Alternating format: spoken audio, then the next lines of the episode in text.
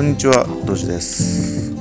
最近このような質問を多くいただきます。えー、クエスチョン。どうにかして、どうしても復元したいです。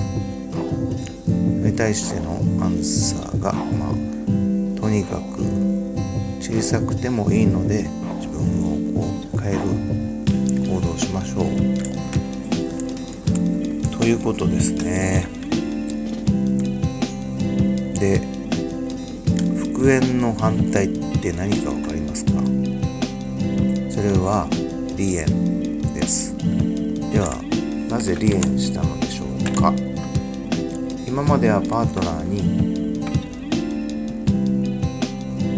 それはね今まではパートナーに離縁されても仕方ないことをしていたからです。なんですね。じゃあどうするか。それはもうね今までと違う行動をすることです。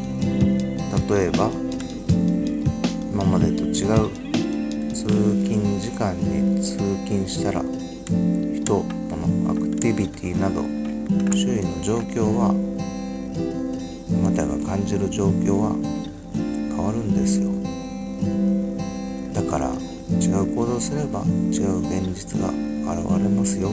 っていうことなんですね。なので今までのやり方で失敗しているのですから明日からは違うやり方をすればいいだけです。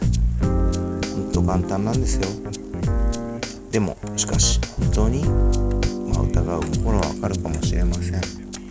でもねこうやって言い訳してる人は残念ながら幸せな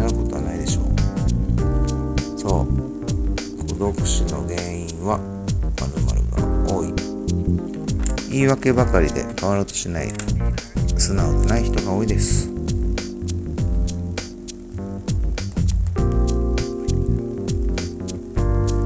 厳しいこと言うかもしれませんが理想だけを妄想しているだけでは幸せになることはないです。なのでまずは理想を掲げる。